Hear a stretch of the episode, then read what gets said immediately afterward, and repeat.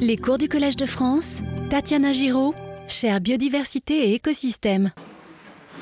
Ah, bonjour à tous. Euh, le cours d'aujourd'hui va être sur euh, la domestication, euh, la domestication des êtres vivants par l'être humain, comme un modèle pour comprendre l'adaptation et l'évolution. Et on se focalisera en particulier sur la domestication des champignons pour faire du fromage. vous voyez ici sur le camembert, hein, la, croûte blanche ici, c'est un champignon, c'est un mycélium d'un champignon qu'on voit ici, euh, qu'on appelle Penicillium camemberti. Et euh, dans le fromage bleu, euh, le bleu, c'est les spores aussi d'un champignon, un autre pénicillium, le Penicillium camemberti. On va voir qu'on a vraiment domestiqué les champignons pour faire du fromage. On regardera aussi la domestication du pommier. Euh, et d'autres exemples de domestication, euh, comme un modèle pour comprendre, parce qu'il s'agit d'une sélection euh, exercée par l'homme, donc forte, très forte, sur des caractères connus, récentes. Et donc c'est vraiment un beau modèle pour étudier la diversification et l'adaptation des êtres vivants. Donc l'idée générale en biologie évolutive, hein, c'est de comprendre pourquoi il y a autant d'espèces sur Terre, comment elles peuvent être si bien adaptées à leur environnement. et ça peut être plus facile d'étudier des organismes qu'on a domestiqués, donc on sait quel caractère on a sélectionné, euh, alors que dans la nature, des fois, c'est un peu difficile. Il y a plein de caractères sous sélection. Euh, on ne sait pas forcément lesquels. Donc, euh, pour comprendre cette diversification, cette adaptation, un bon modèle peut être d'étudier la domestication. Donc, on avait vu hein, déjà l'adaptation des êtres vivants, elle peut paraître extraordinaire, hein, comme cette, cette araignée qui mime phénotypiquement sa proie, qui ressemble à s'y méprendre à sa proie pour pouvoir l'approcher, ou des plantes euh, très bien adaptés à la sécheresse, ou ces insectes euh, qui miment des feuilles mortes pour échapper à leurs prédateurs. Donc ça a été une sélection sur de nombreuses générations. Euh, et donc là, on va voir comment on peut étudier la domestication comme un modèle pour étudier ces adaptations à l'environnement. Donc c'est Darwin hein, qui avait apporté la théorie de l'évolution par sélection naturelle. Donc dans la théorie de Darwin, euh, tous les êtres vivants actuels descendent d'un même ancêtre commun par diversification. Et donc, ce qu'on va essayer de comprendre, c'est comment et pourquoi les espèces euh, se diversifient. Et donc, on verra la semaine prochaine en particulier euh, comment, dans les conditions naturelles, il peut se passer cette diversification, comment, à partir d'une lignée, on peut se séparer en plusieurs lignées, et pourquoi? Pourquoi il n'y a pas qu'une seule espèce ou quelques espèces qui exploitent toutes les ressources dans l'environnement? Et donc euh, cette, diversification, cette adaptation des espèces à l'environnement, euh, l'apport majeur de Darwin, hein, ce n'était pas tellement l'évolution, ça c'était déjà euh, dans les idées de l'époque, c'est vraiment l'évolution par sélection naturelle. Hein. c'est vraiment l'apport nouveau et majeur de Darwin. Donc on avait déjà vu ça, hein, mais pour ceux qui n'étaient pas forcément là, c'est toujours utile de le rappeler. Donc le mécanisme d'évolution par sélection naturelle, c'est qu'il existe de la variabilité génétique dans les populations et donc phénotypique. Tous les individus ne sont pas pareils. Euh, c'est vraiment la base et le moteur de l'évolution. Euh, donc ici, il y a des individus plus gros ou plus foncés, et les individus plus gros et plus foncés survivent mieux et laissent plus de descendants. Et donc s'il y a une base génétique à ces caractères qui permet de mieux survivre ou de laisser plus de descendants, ben, nécessairement, ils augmentent en fréquence de génération en génération. C'est ça l'évolution, c'est ça l'adaptation, c'est le changement de fréquence allélique de génération en génération parce qu'il y a une meilleure survie et ou une meilleure reproduction. Donc euh, l'image classique, euh, c'est euh, le cou des girafes, hein, pour expliquer pourquoi les girafes ont un si long cou. donc à l'époque de Darwin, il y avait l'idée du, plutôt du transformisme, en particulier appuyé par Lamarck. Et donc là, l'idée, c'est que les individus, ils s'étirent pour atteindre les plus hautes branches pendant leur vie, et du coup leurs coups, deviennent plus longs pendant leur vie, et ils passent à leurs descendants ces caractères qu'ils ont hérités durant leur vie. Et donc euh, le cou s'allonge parce que euh, pendant leur vie, les individus acquièrent un coup, plus, un coup plus long et passent ce caractère à leurs descendants. C'est fondamentalement différent de la théorie de la sélection naturelle, où là il y a une variation dans les populations qui est essentielle, avec des coups plus ou moins longs, avec une base génétique. Et si les girafes qui ont des coups plus courts meurent plus, bah, nécessairement, il reste plus les allèles, les variants génétiques qui codent pour un coup plus long. Et donc, en moyenne dans les populations, de génération en génération, le coût s'allonge.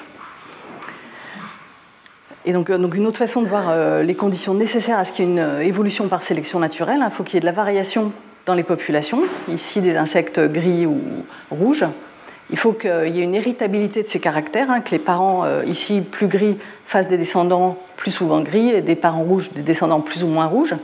Sinon, s'il y a un, y a un tri ici, mais que les parents ne transmettent pas le caractère à leurs descendants, ça ne peut pas fonctionner. Il faut qu'il y ait des différences de survie et de succès reproducteur. Ici, les insectes rouges sont moins mangés parce qu'ils sont toxiques. Bah forcément, euh, les rouges survivent mieux, ils laissent plus de descendants, et donc la population devient rouge, ça augmente en fréquence. Donc c'est vraiment l'évolution par sélection naturelle, hein, l'apport majeur de Darwin. Et donc euh, ça, c'était la, figure, l'unique figure hein, dans le livre de Darwin, hein, une diversification. Et donc ce qui est vraiment intéressant, c'est qu'il n'avait pas spécialement euh, mis, il n'avait pas dit que c'était des espèces, ça pouvait être des variétés, des populations. Euh, euh, et surtout, on voit qu'il y a à chaque nœud une diversification des espèces, des lignées qui s'éteignent et d'autres qui apparaissent. Et donc c'est vraiment, euh, vraiment essentiel de comprendre ce processus d'évolution qui est dynamique. à, chaque pas de temps, qui peut être des générations, des temps de spéciation, il y a des, formes des nouvelles formes qui naissent, d'autres qui disparaissent et qui permet ce maintien globalement de la biodiversité. Donc euh, cette figure est vraiment euh, essentielle pour comprendre que la biodiversité, c'est un équilibre dynamique avec euh, sans cesse une adaptation, sans cesse des formes nouvelles qui apparaissent, qui disparaissent, qui permet un maintien de la biodiversité.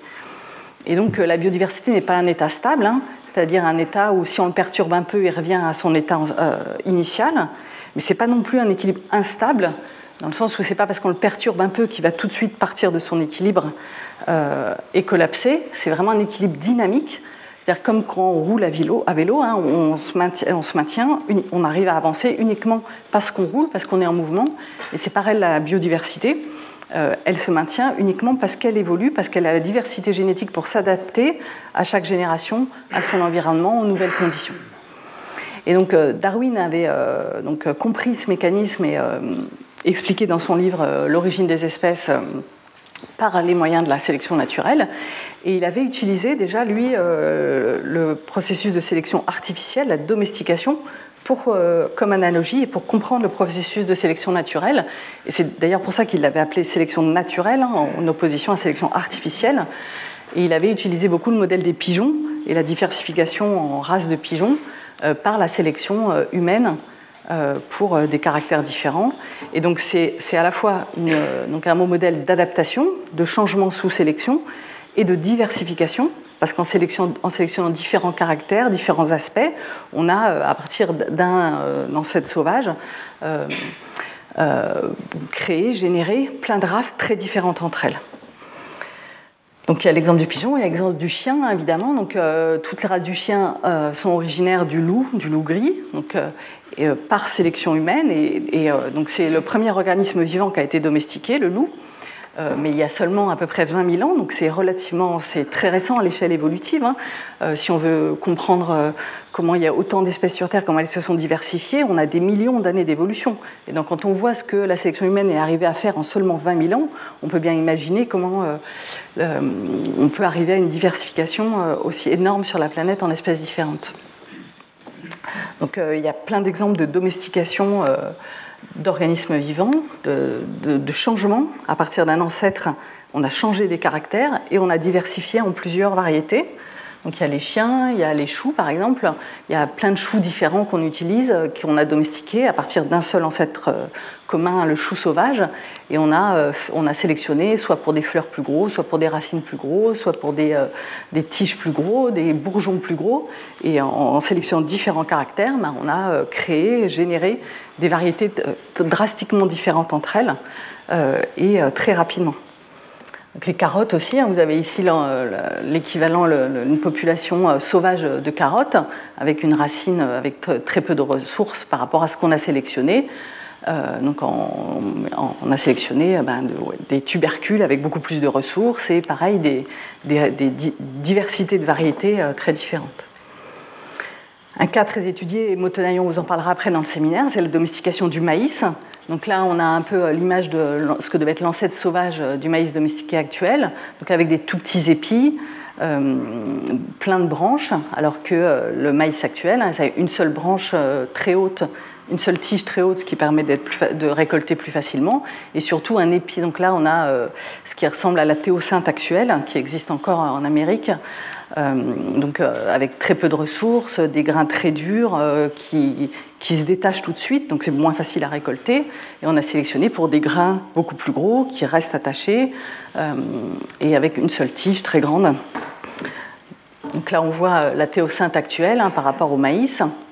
Donc euh, avec euh, voilà, très peu de ressources, un épi très petit et des grains qui se détachent et avec euh, une structure très dure et difficilement mangeable à l'extérieur qui est une défense contre les ennemis des plantes, les herbivores en particulier. Donc comment est-ce qu'on est arrivé à changer aussi drastiquement le chou, le maïs, les chiens? Bah, Par sélection. Hein. C'est-à-dire qu'à partir par exemple du pigeon sauvage, si on voulait créer une race de pigeons blancs, euh, une colombe, ben, on prend les parents euh, les plus clairs, on autorise seulement cela à se reproduire, et on fait ça sur plusieurs générations, et au bout de quelques générations, ben, on aura changé drastiquement la couleur par sélection. Et donc c'est vraiment une analogie à la sélection naturelle, et par sélection artificielle, on arrive à, changer drastiquement euh, les organismes vivants. Donc, quels caractères ont été sous sélection lors de la domestication? Par exemple, chez les plantes, bah, il y a eu euh, une sélection pour des fruits plus gros ou des, tubercules plus gros. On voit ici, pareil, euh, un cousin sauvage de la tomate et la tomate domestiquée actuelle.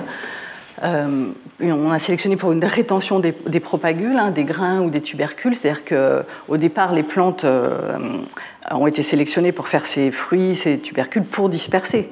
Et nous, on a sélectionné au contraire, euh, ici sur le tournesol ou sur le maïs, que les grains ou les, tubercules restent attachés à la plante pour les récolter plus facilement, ce qui est évidemment désavantageux à l'état sauvage. Hein. Souvent, ce qu'on a sélectionné qui était avantageux pour nous, euh, pour consommer, serait désavantageux à l'état sauvage.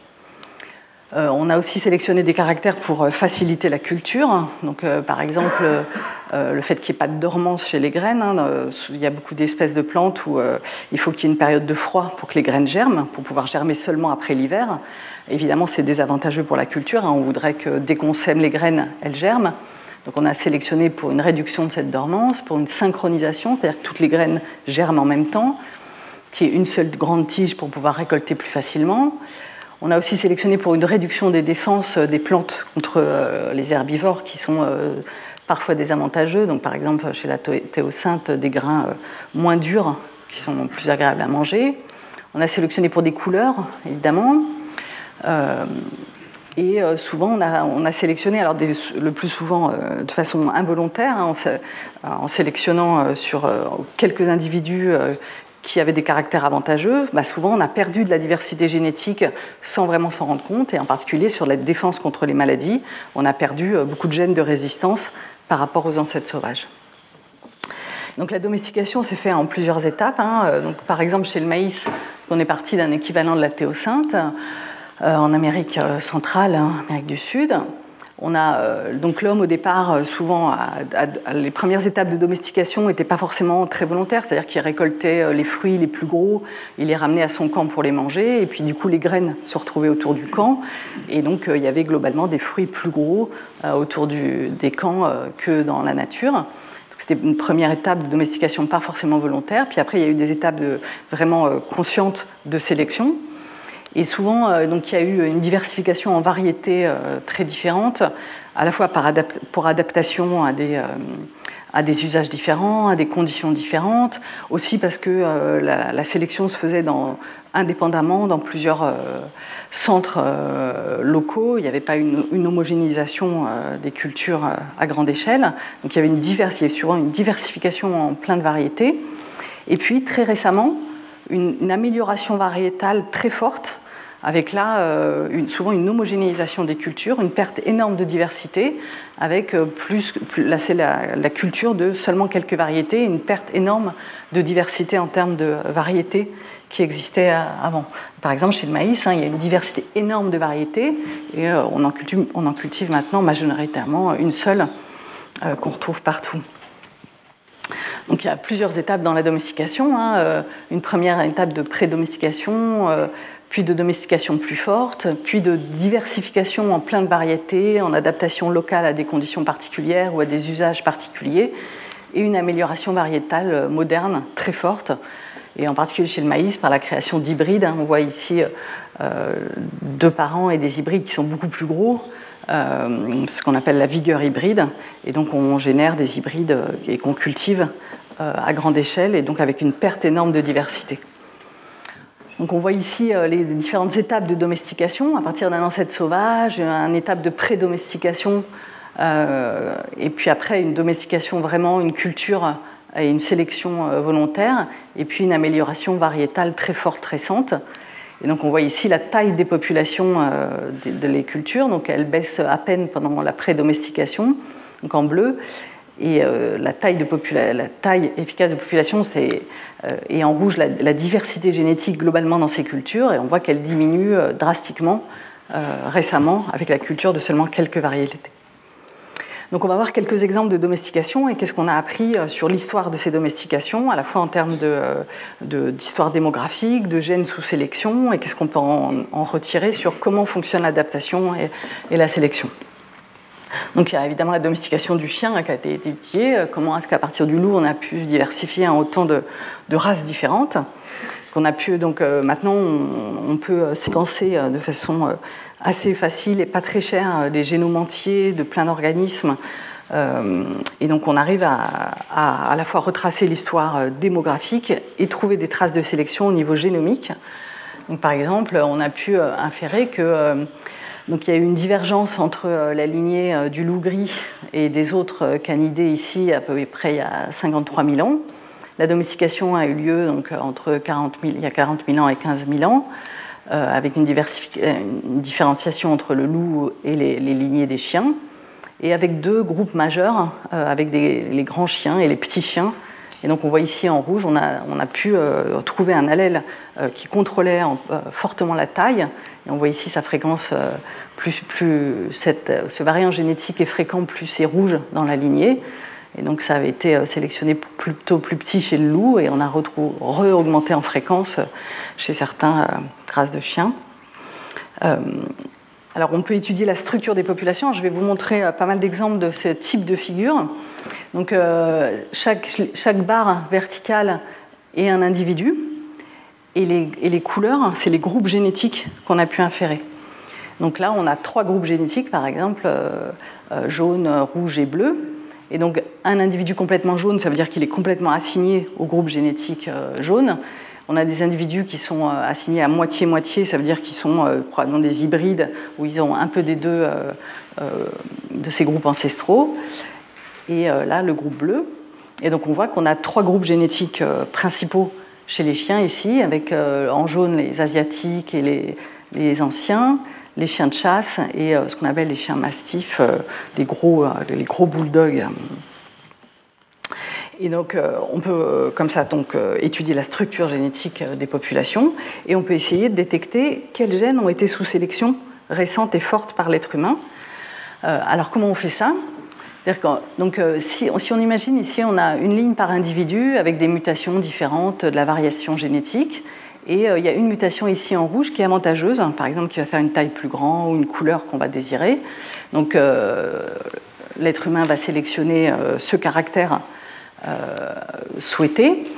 Et donc il va autoriser à se reproduire par exemple principalement cet individu-là. Et donc dans les descendants, la plupart des individus auront cet allèle bénéfique, mais aussi les allèles autour qui sont arrivés par autostop, les variants génétiques. Et par contre, ailleurs, plus loin, il y aura eu de la recombinaison et euh, donc on voit ici qu'à l'endroit où on a sélectionné, bah, tous les individus sont pareils. Il y a une énorme baisse de diversité génétique. Alors qu'ailleurs, plus loin dans le génome, comme il y a de la recombinaison, euh, il n'y a pas eu cette baisse de diversité génétique due à la sélection d'un unique variant à cet endroit du génome.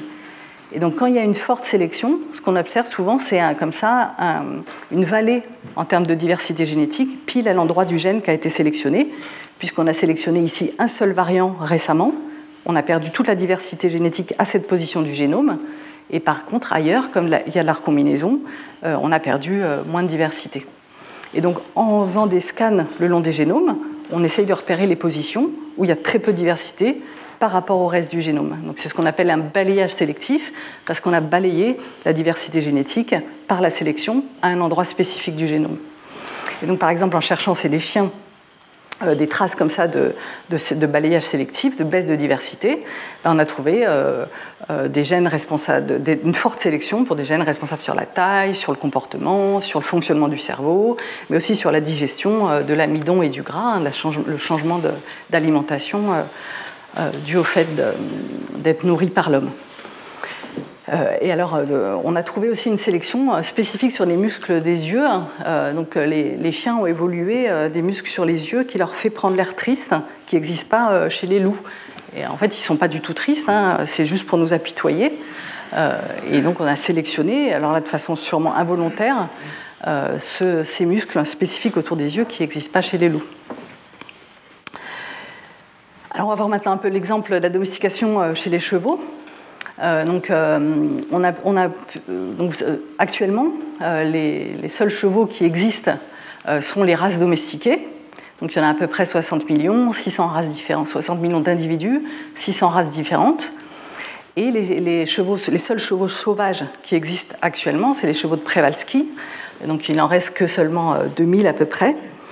Et euh, il ressemble assez phénotypiquement, euh, aux, peintures rupestres qu'on peut trouver dans, les grottes euh, préhistoriques. Et donc on a pensé pendant longtemps que c'était un peu les ancêtres sauvages, enfin les, descendants actuels des ancêtres sauvages des chevaux domestiqués. Et en fait, en séquençant des génomes et en retraçant l'histoire démographique, on s'est qu'il y avait eu euh, une, différenciation il y a à peu près 35-50 millions d'années entre les chevaux de Przewalski et les races domestiquées, et qui ne sont pas euh, les ancêtres, enfin les, descendants des ancêtres des euh, races domestiquées actuelles. Ludovic, Orlando à Toulouse a séquencé des génomes de races actuelles, de chevaux sauvages actuels et aussi de fossiles retrouvés de chevaux. On a retrouvé pas mal de fossiles euh, dans pas mal d'endroits du monde. Et donc on s'est aperçu qu'au euh, moment de la domestication du cheval, euh, il y avait des populations de, cheval, de chevaux sauvages, en particulier une population ibérique, des populations sibériennes, mais éteintes actuellement et qui n'ont pas contribué au génome des races domestiquées actuellement. C'est plutôt des lignées persanes et orientales, et en particulier avec les conquêtes venant du sud de l'Europe régulièrement qui ont euh, réintroduit la diversité génétique. Mais donc il y a une baisse, il y a un, énorme, ce qu'on appelle un goulet d'étranglement, c'est-à-dire une baisse drastique de diversité génétique, euh, de taille de population par la sélection juste de quelques individus qu'on a autorisés à se reproduire. Donc on a aussi, donc, cette équipe à Toulouse a aussi essayé d'étudier les traces de sélection, de la même façon, de chercher des traces de balayage sélectif dans les génomes. Et ils ont trouvé de façon, euh, ben, pas, étonnante, mais satisfaisante, euh, effectivement, des sélections sur des gènes impliqués euh, dans la structure du dos et des maladies du dos. Donc il y a eu probablement une sélection pour justement avoir un dos plus robuste, un squelette différent, sur la taille, la couleur, la rapidité, la formation du squelette. donc il y a différents endroits du génome qui ont été trouvés sous sélection, et vous voyez ici leur fréquence donc dans les génomes du passé, dans les fossiles, et la fréquence dans les races actuelles. Et on voit que toutes, ces, variants génétiques qu'on a trouvés sous forte sélection, donc avec un balayage sélectif, ont augmenté en fréquence entre les fossiles et les temps actuels. Donc effectivement, il y a plein de, données convergentes qui montrent que ces endroits dans le génome ont été sous forte sélection euh, par l'action humaine. Donc il y avait un, gène en particulier intéressant qu'ils ont trouvé qui était euh, impliqué dans la taille, et dans l'implication, en, fait, euh, c'est un variant génétique qui change la régulation d'un gène, donc le moment et la force d'expression de ce gène. Donc ce qu'ils ont fait, alors c'est une autre façon de, trouver euh, un gène responsable. Donc on peut regarder la baisse de diversité dans le génome pour trouver une trace de balayage sélectif récent, mais on peut aussi faire ce qu'on appelle la génétique d'association, c'est-à-dire qu'on va regarder plein de, plein de, races de chevaux plus ou moins grands on va séquencer leur génome et on va essayer d'associer un variant génétique au phénotype d'être plus ou moins grand. Et donc on teste euh, quel variant génétique dans le génome est associé significativement au fait d'avoir une grande taille. Et ils ont trouvé, donc euh, on, voit ici représenté euh, chaque chromosome a une couleur différente, et ici on a la probabilité d'être associé au fait d'être grand, et donc on voit qu'il y a un endroit dans le génome euh, qui est fortement, significativement associé au fait des grands. Et donc c'est une bonne preuve d'avoir trouvé le variant génétique responsable pour la variation de taille chez ces chevaux. Et quand on regarde effectivement la fréquence allélique euh, la fréquence de ce variant génétique responsable qu'on a inféré ici comme étant responsable de la taille, euh, entre des races qui sont plus ou moins grandes, on voit que ben, plus, les races sont grandes, plus cet allèle est fréquent euh, dans ces races-là. Et donc on peut essayer de vérifier par d'autres méthodes que vraiment il y a une sélection sur ce variant génétique-là. Et donc c'est vraiment, c'est, vraiment un cas intéressant. Il y a vraiment une seule base dans le génome qui est soit C pour les petits, soit T pour les grands. Donc il y a une base dans le génome qui fait que euh, le cheval est plus ou moins grand. Et donc euh, d'autres façons de regarder si ce, euh, ce gène est sous sélection. Donc c'est comme on a vu tout à l'heure, on a regardé si à, ce variant génétique-là, il y avait une baisse de diversité dans le génome. Et donc on regarde par exemple chez les poneys qui sont petits et chez les chevaux qui sont grands. On voit que donc ce gène-là, ce variant génétique, il est ici. On voit que dans le reste du génome, ils ont à peu près la même diversité, mais à cet endroit-là dans le génome, les chevaux ont beaucoup moins de diversité génétique que les poneys, qui indique effectivement une sélection récente pour un seul variant à cet endroit-là du génome. Euh, et on voit ici la différenciation génétique entre les poneys et les chevaux. on voit que le reste du génome, la différenciation a un niveau de base, et qu'à cet endroit-là du génome, il y a une différenciation beaucoup plus forte. effectivement, il y a une sélection spécifique chez les chevaux pour une taille plus grande, pour un variant génétique différent, des poneys. Et donc ils ont regardé aussi euh, la fréquence de, ce variant génétique euh, depuis les fossiles euh, jusqu'aux chevaux actuels. Et effectivement, ça a beaucoup augmenté en fréquence cet allèle spécifique, juste ce changement en CT qui est responsable d'une grande part de la variance sur la taille. Et donc, qu'est-ce que fait ce, variant génétique entre C et T hein? Eh ben, En fait, il, régule un gène et ils ont réussi à, faire, euh, changer génétiquement avec les nouveaux ciseaux moléculaires CRISPR hein, chez la souris. Ils ont introduit ce nouvel allèle qui a été sélectionné chez le cheval, ils l'ont introduit chez la souris et effectivement, ça faisait des pattes plus grandes. Donc ils ont pu vraiment valider le, caractère causal de ce variant génétique qui avait été inféré d'après euh, des, traces de sélection chez les chevaux. Et donc c'est un gène de régulation euh, pendant le et qui agit, ils ont pu montrer que ça agissait spécifiquement pendant le développement euh, et donc est vraiment responsable pour une augmentation de la taille.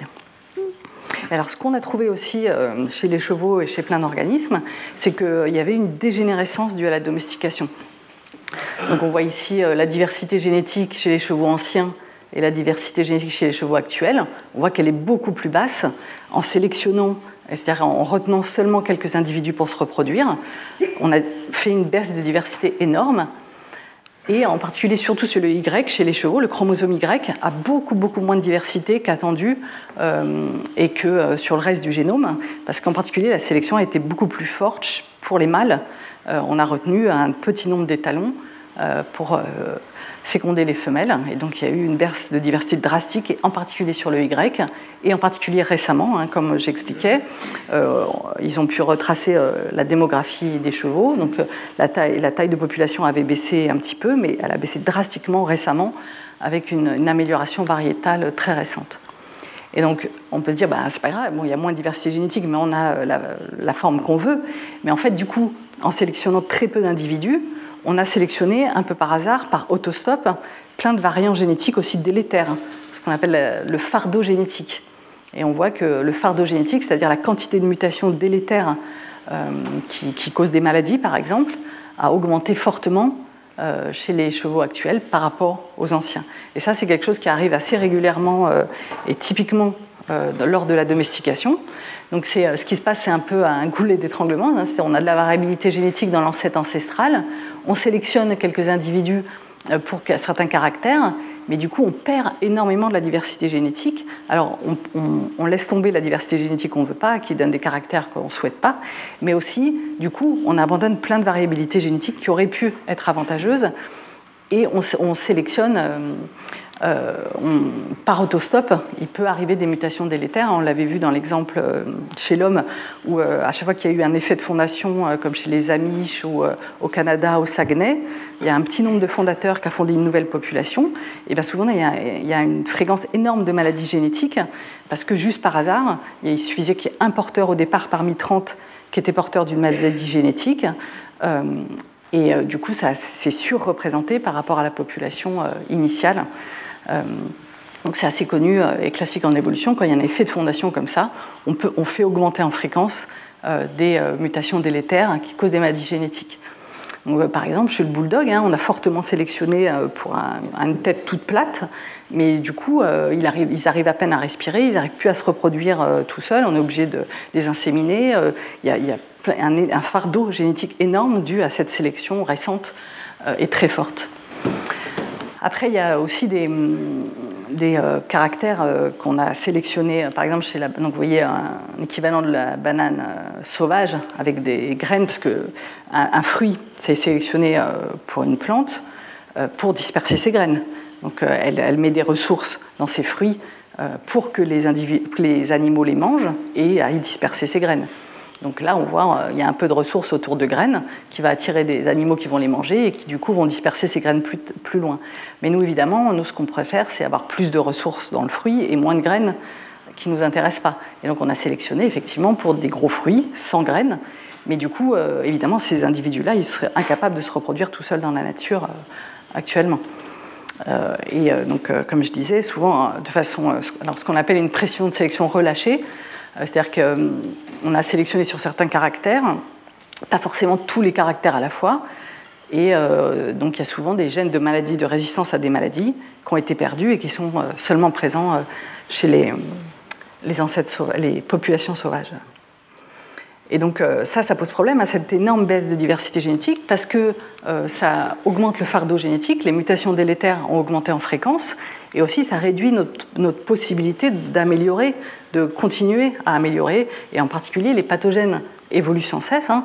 et donc euh, euh, euh, on ne peut pas juste, on dit la, la biodiversité c'est un équilibre dynamique, en particulier face à des pathogènes qui évoluent sans cesse, et donc si on a une base génétique très réduite dans nos cultures, on ne va pas pouvoir les adapter à des nouveaux pathogènes qui évoluent par exemple, ou à des nouvelles usages qu'on pourrait avoir envie. Et donc euh, ça, c'est euh, Nicolas Vavilov l'avait déjà euh, dit il y a longtemps. Donc c'était un, scientifique russe qui a travaillé sur la domestication et les centres d'origine. Hein. C'est lui qui a, qui a, identifié les centres d'origine de domestication en disant qu'il devait y avoir plus de variabilité génétique dans ces centres de domestication et surtout qui a appuyé l'importance de la diversité génétique dans les cultures, justement, pour pouvoir continuer à les y améliorer, pour, qu'elles puissent continuer euh, à être résistants à des pathogènes. Et donc, avec vraiment l'idée de, de, la, de, la, création en variété euh, qui a prévalu pendant longtemps lors de la domestication, c'est-à-dire plusieurs centres de domestication avec une adaptation locale, des variants génétiques un peu différents, des flux de gènes quand même, des échanges de graines qui permettent une adaptation plus rapide. Mais euh, le fait qu'il y ait eu pendant longtemps euh, des améliorations variétales dans plusieurs centres séparés, euh, quand même isolés, ça permettait de maintenir globalement beaucoup plus de diversité génétique, de variété, et donc de maintenir de la variabilité génétique qui peut être utile dans le futur. Et donc, euh, il a fini en prison hein, parce que euh, euh, c'était à l'époque où il y a eu un débat très fort en URSS entre l'influence de la génétique et de l'environnement. Donc, il y avait Lysenko à l'époque qui disait que c'était seulement l'environnement qui comptait, et d'ailleurs qui s'était approprié la découverte de la vernalisation des graines, c'est-à-dire le fait de faire une période de froid pour lever la dormance des graines, en disant, vous voyez, il n'y a que l'importance euh, de l'environnement, puisqu'on arrive à faire germer maintenant le blé en leur donnant un peu de froid. Et donc Vavilov appuyait l'importance de la génétique hein, euh, sur, sur bah, l'amélioration variétale, la différenciation, l'adaptation, l'adaptation locale. Et donc il a été mis en prison parce que ça ne correspondait pas du tout à la volonté politique de l'époque, et il est mort rapidement en prison. Et donc il avait euh, étudié, il avait parcouru le monde pour étudier ces centres de domestication. Euh, et donc il y a eu, donc il a montré qu'il y avait quelques centres de diversification, donc avec plus de variances euh, phénotypiques et génétiques de ces plantes-là. donc le croissant fertile en Amérique du Sud. et donc c'est des centres de diversité. Donc on va voir maintenant euh, d'autres exemples de domestication donc sur lesquels nous on a travaillé dans notre équipe hein, sur euh, les pommiers et les champignons du fromage. Donc euh, le pommier actuel hein, avec une seule tige parce qu'il est greffé, des grosses pommes, différentes variétés de pommes de couleurs différentes. Donc on a essayé de s'intéresser à quelle était l'histoire de la domestication, quel type de sélection il y a eu. Alors les pommiers, donc c'est le genre Malus en latin. Et donc il y avait un, assez grand débat sur euh, combien d'espèces il y avait. Euh, en chez les plantes, c'est assez difficile souvent de mettre des, limites d'espèces, qui n'est pas forcément très important. Hein, mais, euh, donc l'idée principale, c'était qu'il y avait cinq espèces majeures de malus en Europe. Malus sylvestris, qui est dans les, dans les forêts européennes, qui est dans les forêts euh, mais dispersées, c'est-à-dire euh, on trouve un pommier par-ci par-là, un pommier sauvage, donc avec des pommes assez petites. Euh, ici, le Malus orientalis, hein, avec aussi des petites pommes. là, c'est le pommier cultivé qu'on appelle Malus domestica. ici, on a Malus siversi, donc, et ici, ça forme vraiment des forêts entières de pommiers, et avec des pommes relativement grosses, et euh, là, on a un Malus baccata, à tout à l'est, euh, avec des encore plus petites pommes euh, qu'on voit ici. Donc, sur la base de caractères morphologiques, il y avait cinq espèces de pommiers qui étaient suggérées, mais ce n'était pas très clair. Si, il y avait quand même des ressemblances, il y avait l'air on est capable de les croiser, donc ce n'était pas très clair si c'était vraiment des espèces différentes. Et en fait, euh, Vavilov avait déjà euh, suggéré que euh, le pommier sauvage asiatique hein, dans les forêts du Tianshan était, devait être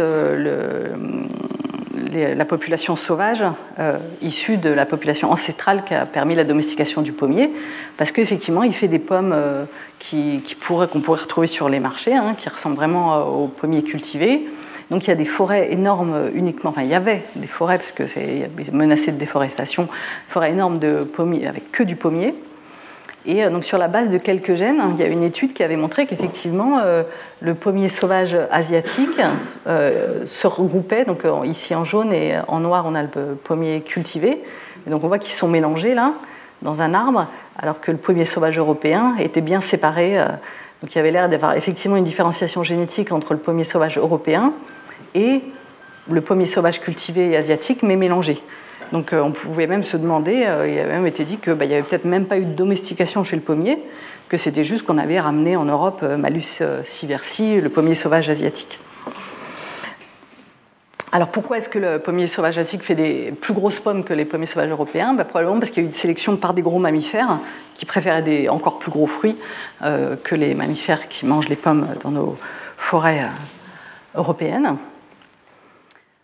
Et donc euh, l'idée c'était que euh, donc on avait par les routes de la soie à l'époque des Romains, on avait ramené euh, juste quelques on avait ramené quelques individus du pommier sauvage asiatique directement en Europe sans presque de domestication et qu'on cultivait en fait le pommier sauvage asiatique. Donc pour tester cette hypothèse, on a étudié avec des marqueurs génétiques ces, ces différentes populations. Euh, alors, on utilise des marqueurs, euh, ce qu'on appelle des marqueurs génétiques neutres. là, à l'époque, on a étudié euh, des marqueurs microsatellites, c'est-à-dire des répétitions en tandem d'un petit, motif dans le, génome parce qu'en général, ces motifs sont hyper variables. C'est-à-dire qu'un individu peut avoir 15 répétitions, un autre individu 16, un autre. Donc, c'est des marqueurs très polymorphes, à beaucoup de variabilité génétique. Donc, c'est très utile pour savoir quels individus sont plus proches génétiquement des autres, comme il y a beaucoup de variations à ces génomes-là à ces locus-là. Et donc en, faisant migrer sur gel, on, voit euh, la taille des fragments et donc le nombre de répétitions de façon assez facile. Alors pourquoi on s'intéresse euh, à des marqueurs comme ça euh, qu'on appelle neutres, c'est-à-dire pas soumis à sélection? Parce que si on prend un marqueur qui est soumis à sélection, on ne peut pas retracer l'histoire démographique des populations. Par exemple, si on veut savoir comment l'homme, l'être humain est sorti d'Afrique et par quelle route, si on regarde la couleur de la peau, on ne va pas retracer l'histoire démographique de l'espèce humaine, on va retracer l'histoire de la sélection sur la couleur de la peau. Hein, il y a une sélection pour des peaux sombres euh, pour se protéger du soleil proche de l'équateur et une sélection pour des peaux claires loin de l'équateur parce qu'au contraire, il n'y a pas assez de lumière pour synthétiser de la vitamine D. Donc la couleur de la peau reflète vraiment la sélection sur la couleur de la peau et pas l'histoire de la colonisation de l'être humain euh, du globe. Si on veut retracer que euh, l'homme est sorti d'Afrique et est passé par ici, et donc euh, ces populations sont plus proches génétiquement que ces populations, ben, il faut prendre des marqueurs neutres qui ne sont pas soumis à sélection. Et donc là, qui vont vraiment juste retracer la parenté des individus, l'histoire des individus. Donc quand on veut tracer comme ça l'histoire des populations, leur diversification, et pas l'histoire de la sélection, ben, il faut des marqueurs neutres. Donc avec ces marqueurs neutres, on a euh, euh, génotypé, euh, regardé dans ces cinq espèces qui étaient décrites. et donc, comme je vous ai dit, hein, c'est toujours le même principe. Une barre verticale, c'est un individu, et la couleur correspond au groupe génétique auquel il est assigné. Et donc, euh, on avait effectivement retrouvé un groupe génétique pour chacune des cinq espèces euh, avec un nom latin qui avait été décrit. Donc, ça montrait bien qu'il y avait bien euh, une réalité biologique derrière ces cinq noms latins, et en particulier que le pommier cultivé formait bien un groupe spécifique différencié du pommier sauvage asiatique. Donc, c'est pas juste qu'on avait ramené le pommier sauvage asiatique en Europe. Il y avait bien eu différenciation. C'est un groupe génétique à part, différent. Mais contrairement euh, euh, aux chiens, mm, aux, pigeons, au maïs euh, et aux chevaux, on n'a pas trouvé de baisse énorme de diversité génétique dans le pommier cultivé. Il a à peu près, voire plus, de diversité génétique que les populations sauvages. Alors en regardant un peu plus près, donc, ce qu'on a fait, c'est ces mêmes assignations à des groupes génétiques, mais par paire par paire d'espèces. Donc à chaque fois là, on a le pommier cultivé en vert et euh, une espèce de pommier sauvage. Donc ici euh, euh, du Caucase, le pommier sauvage asiatique, le pommier sauvage européen, non, pardon, et Malus baccata de Sibérie. Donc ce qu'on voit, c'est qu'à chaque fois, on a bien deux groupes complètement différenciés. un groupe ici en vert pour le pommier cultivé et un groupe en rouge pour l'espèce sauvage. Donc on a vraiment des groupes différenciés. Mais de façon intéressante, on voit ici plein de rouge dans le vert, euh, dans le pommier sauvage, euh, euh, quand on compare au pommier sauvage européen. Donc là, en rouge, on a le pommier sauvage européen, en vert, on a le pommier cultivé, et donc on voit qu'on a plein de rouge dans le vert. Ça veut dire qu'il y a eu plein de flux de gènes du pommier sauvage européen vers le, vers le pommier cultivé. Et donc, ce qui s'est passé, en fait, c'est qu'il donc, y a eu a une différenciation des espèces. Euh, on a effectivement domestiqué le pommier euh, cultivé depuis le pommier sauvage asiatique. On l'a ramené en Europe par les routes de la soie. Mais en Europe, il y a eu plein de flux de gènes du pommier sauvage européen au euh, pommier cultivé, qui est en fait maintenant un hybride entre le pommier sauvage asiatique et le pommier sauvage européen, et qui fait qu'il a gardé plus de diversité génétique et euh, qui forment un groupe génétique à part, différencié du pommier sauvage asiatique. Donc euh, effectivement, hein, on a bien domestiqué le pommier euh, depuis le, pommier sauvage asiatique, on l'a ramené par les routes de la soie, mais arrivé en Europe, il y a eu plein d'introgressions de flux de gènes, de pollinisation du pommier cultivé par le pommier sauvage européen. On a aussi essayé d'identifier euh, sur quel gène il y avait une sélection chez le pommier et pour quel caractère.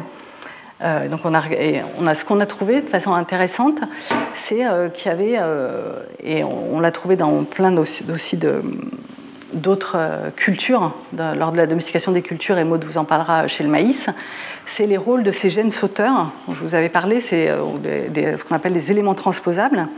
C'est des éléments égoïstes dans les génomes qui sont capables de s'auto-répliquer, donc qui codent juste pour leur propre réplication, et donc qui se copient et se collent dans les génomes. Euh, donc on appelle ça des éléments égoïstes parce qu'en général, ils servent à rien pour le génome hôte, voire ils sont délétères parce qu'ils s'insèrent dans les gènes, ils peuvent causer des mutations délétères, euh, mais ils se répandent parce qu'ils sont capables de se copier-coller. Donc c'est un peu des parasites du génome, c'est complètement des parasites du génome. Mais de temps en temps, ils peuvent avoir un effet bénéfique, par exemple en changeant la régulation d'un gène. On avait vu, même dans, l'espèce humaine, ça a pu jouer. Et là, donc, il y a un, de ces gènes sauteurs, de ces éléments transposables, qui s'est inséré dans une région régulatrice et qui est responsable d'une taille de pomme plus gros. Et donc on a pu le montrer en construisant des mutants euh, qui n'avaient pas cet élément transposable et qui donnaient effectivement des tout petits fruits. Euh, euh, mais cet élément transposable, ce gène sauteur hein, qui permet de faire des fruits plus gros, il était déjà présent chez le pommier asiatique, mais on l'a fait augmenter en fréquence dans le pommier cultivé. Et donc probablement il a été déjà sélectionné de façon naturelle par des gros mammifères, en particulier les ours qui mangent ces fruits des pommiers asiatiques. Et donc, cet allèle, il est variant génétique, il est très peu présent euh, dans les pommiers sauvages européens euh, Malus baccata. Et par contre, il est déjà un peu présent chez euh, le, pommier sauvage asiatique et très présent, très fréquent chez le pommier cultivé. Et pour la couleur, on a sélectionné certaines variétés de pommes pour une couleur rouge. Et de la même façon, il y a un élément transposable, un gène sauteur, qui s'est inséré en amont d'un gène et qui cause cette couleur rouge. Euh, et donc il y a plein d'exemples comme ça où ces petits gènes sauteurs, euh, donc, qui souvent euh, sont délétères, parfois ils peuvent causer une mutation avantageuse qui va être sélectionnée. Et donc en étudiant la domestication du pommier, donc on a vu qu'il y avait eu des flux de gènes du pommier sauvage européen vers le pommier cultivé, mais il y a aussi des flux de gènes dans l'autre sens, du pommier cultivé vers euh, le pommier sauvage européen. Hein, le, pollen des, vergers se disperse dans les forêts par les pollinisateurs et peut euh, féconder euh, les, fleurs des pommiers sauvages dans les forêts et donner des hybrides dans les forêts. Et donc, ce qu'on a vu, donc on a fait toujours hein, ce même type de, graphique avec une barre par individu. en jaune, ça va être le, pommier, le groupe du pommier sauvage européen et en noir, là, le pommier, le pommier cultivé. Donc on voit que les deux groupes sont différenciés, mais on voit que dans les forêts, bah, il y a même des individus qui sont complètement noirs. Donc il y a vraiment même des individus pommiers cultivés qui ont dispersé dans les forêts, et puis plein d'individus hybrides qui sont moitié-moitié, un tiers, deux tiers, euh, et euh, ceux dans toute la France, dans toutes les forêts de France, plus ou moins. Euh, et même les graines qu'on vend comme du pommier sauvage européens, en fait, c'est tous des hybrides, voire même juste du pommier cultivé. Quand on achète des graines qui sont soi-disant euh, du malus euh, sylvestris, euh, du pommier sauvage européen, ben en fait, on n'a jamais trouvé aucun malus sylvestris pur. C'est que des hybrides ou des, complètement des pommiers cultivés. Il n'y a que l'ONF qui a une filière de, de graines vraiment génétiquement pures de pommiers sauvages européens mais qui viennent que de trois arbres. Et donc on est en train de replanter euh, des pommiers sauvages euh, européens, euh, mais à partir d'une base génétique très très faible, ou même à partir d'hybrides. et donc évidemment, ça menace l'intégrité génétique des pommiers sauvages européens. Et euh, de façon pas étonnante, hein, on a pu montrer euh, qu'il y a une association statistique entre euh, ben, la taille des vergers, le nombre de vergers, plein de facteurs anthropogéniques sur la quantité d'hybrides qu'il y a dans les forêts. Hein. Plus la forêt est proche de plus grands vergers et d'un plus grand nombre de vergers, plus il y a d'hybrides dans les forêts. Et donc on s'est dit bon, il y a peut-être des hybrides, mais c'est pas très grave. Ils vont être moins, ils auront une moins bonne valeur sélective, ils vont pousser moins vite. Mais en fait, c'est le contraire qu'on a pu montrer euh, en, faisant des expériences, en les faisant pousser en serre, hein, c'est que les hybrides et les, euh, les pommiers euh, cultivés purs, ben, ils ont une émergence plus précoce, une croissance plus rapide, évidemment, étant sélectionnés pour ça, hein, que les pommiers sauvages européens. Et donc, en fait, les hybrides ont un avantage dans, dans, les forêts pour germer, et donc ça va aggraver le problème des flux de gènes. Et donc, alors, lors de la domestication, je vous ai dit, le problème c'est qu'on a sélectionné euh, souvent euh, tellement fortement qu'on a oublié euh, des, une, grande part de variétés génétiques, et en particulier des gènes de résistance aux maladies. Et donc ce qu'on fait maintenant, c'est que ben, va aller dans les populations de pommiers sauvages, on repère des gènes de résistance aux maladies, et on les introgresse, on, on met ces gènes dans les pommiers cultivés pour qu'ils soient résistants aux maladies. Donc, par exemple, c'est ce qu'on avait fait, on avait repéré un gène de résistance à la tavelure, donc les pommes, hein, c'est les fruits qui ont le plus de pesticides. Euh, euh, ils ont au moins 16 traitements chaque année pour éviter en particulier la tavelure.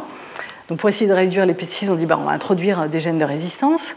Donc on est allé chercher ces spommies ornementales, un gène de résistance à la tablure qu'on a introgressé par des croisements dans le pommier cultivé.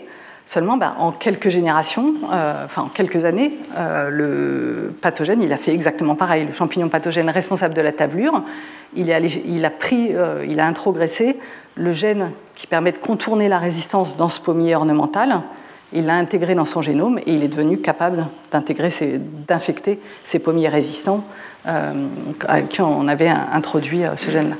Et donc on a fait ça de façon répétée, on a introduit de façon euh, répétée des nouveaux gènes de résistance chez les pommiers qui ont été contournés à chaque fois euh, par euh, le pathogène, et c'est globalement le cas chez les cultures. Hein. En quelques années, en général, quand on, sort une nouvelle variété résistante, ben, en, quelques années, les pathogènes arrivent à contourner, à évoluer des résistances. Et donc, en fait, ce qu'on a fait, du coup, c'est que, de façon involontaire, on a pestifié le pathogène.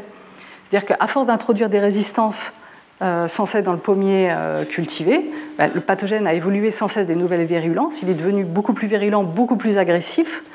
Et maintenant, il attaque, il est plus agressif, y compris sur les pommiers sauvages. Vous voyez ici le pourcentage de maladies euh, sur le pommier cultivé. Suivant si le champignon responsable de la tavelure, il vient des populations sur pommiers sauvages, c'est des champignons hybrides, où il vient des pommiers, euh, la population euh, qui euh, attaque le pommier cultivé. Donc ce qu'on voit, c'est que sur le pommier cultivé, de façon pas étonnante, il n'y a que le pathogène du pommier cultivé qui arrive à l'infecter, puisque c'est lui qui a évolué plein de nouvelles virulences pour contourner toutes les résistances qu'on a introduites. Le pathogène, sauvage n'est pas capable d'infecter ce pommier cultivé.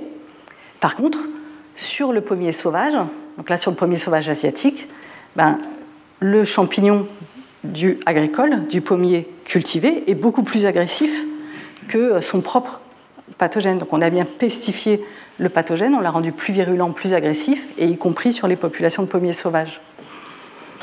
Et donc euh, globalement, les, populations de pommiers sauvages, que ce soit en Asie ou en Europe, sont euh, gravement menacées de disparition par la déforestation, par les flux de gènes euh, depuis le pommier cultivé en Europe, mais aussi en Asie, qui menace euh, son intégrité génétique et par ces pathogènes qu'on a pestifiés qui attaquent les pommiers sauvages. Donc en conclusion, hein, il y a une histoire assez complexe de la domestication du pommier, avec une contribution génétique de plusieurs espèces sauvages aux pommiers cultivés et des pathogènes pestifiés qui menacent les populations sauvages, en plus des flux de gènes du pommier cultivé.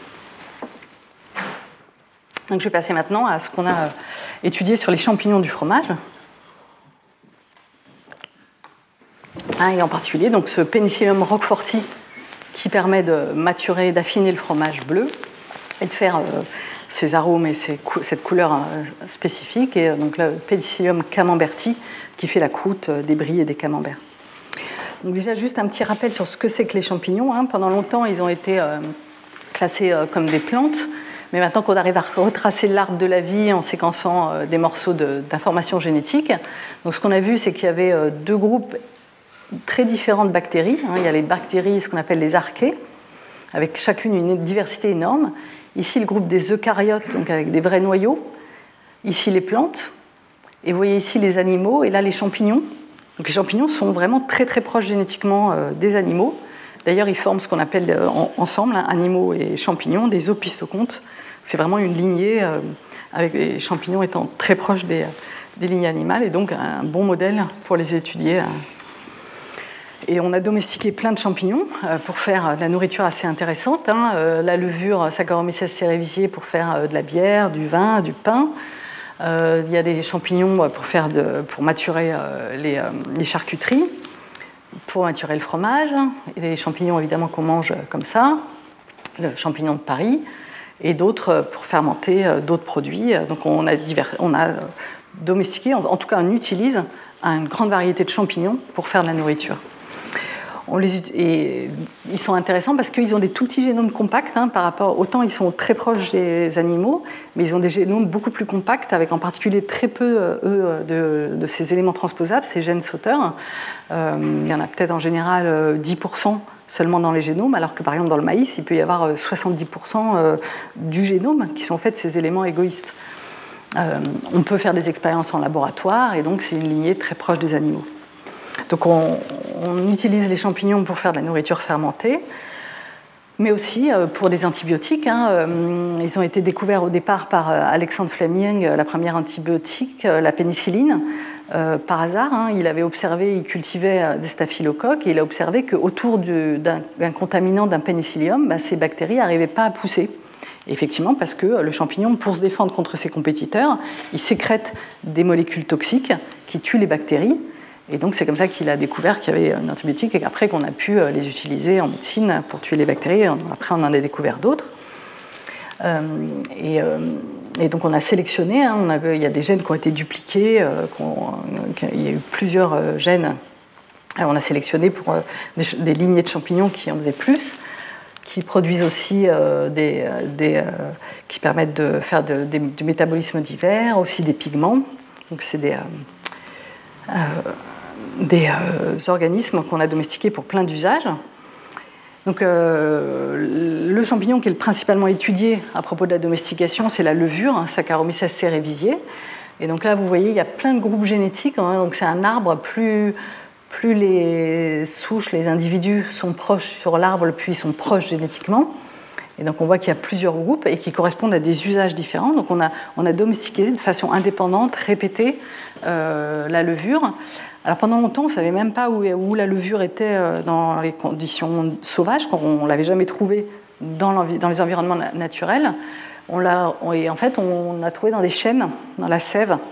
Euh, donc là, on a quelques populations sauvages, mais donc là, on voit, on a une population spécifique pour le vin, une population spécifique utilisée pour la fermentation du rhum, des populations dans le fromage, dans le pain, la bière, le vin de palme, le saké, et une autre population sauvage euh, dans les chênes. Donc on a euh, domestiqué de façon répétée euh, la levure et effectivement on a pu pareil hein, trouver des traces de domestication dans les génomes de sélection, en particulier ben, des gènes qui ont été euh, dupliqués pour fermenter de façon plus efficace par exemple. Et il y a aussi beaucoup d'hybrides dans ces, dans, ces, levures qui permettent d'acquérir des nouveaux caractères.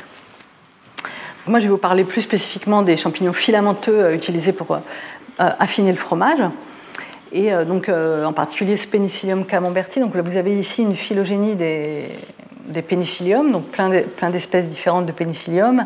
Et donc la plupart en fait sont des, euh, des, pathogènes de fruits, enfin ce qu'on dit des saprophytes, c'est-à-dire qu'ils vont faire pourrir des fruits ou des plantes.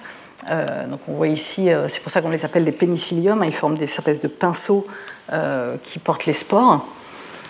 donc il y a plein d'espèces qu'on peut trouver aussi dans le sol. Et donc, on a euh, là ici euh, le pénicillium rubens qui fait la pénicilline. Mais on a, on a, domestiqué, enfin en tout cas utilisé des espèces un peu dispersées dans la phylogénie. Donc, par exemple, ici euh, le pénicillium camemberti, donc, qui fait cette couverture blanche sur les bris et les camemberts. Et ici le pénicillium roqueforti. Donc on voit qu'ils sont assez éloignés hein, dans la phylogénie.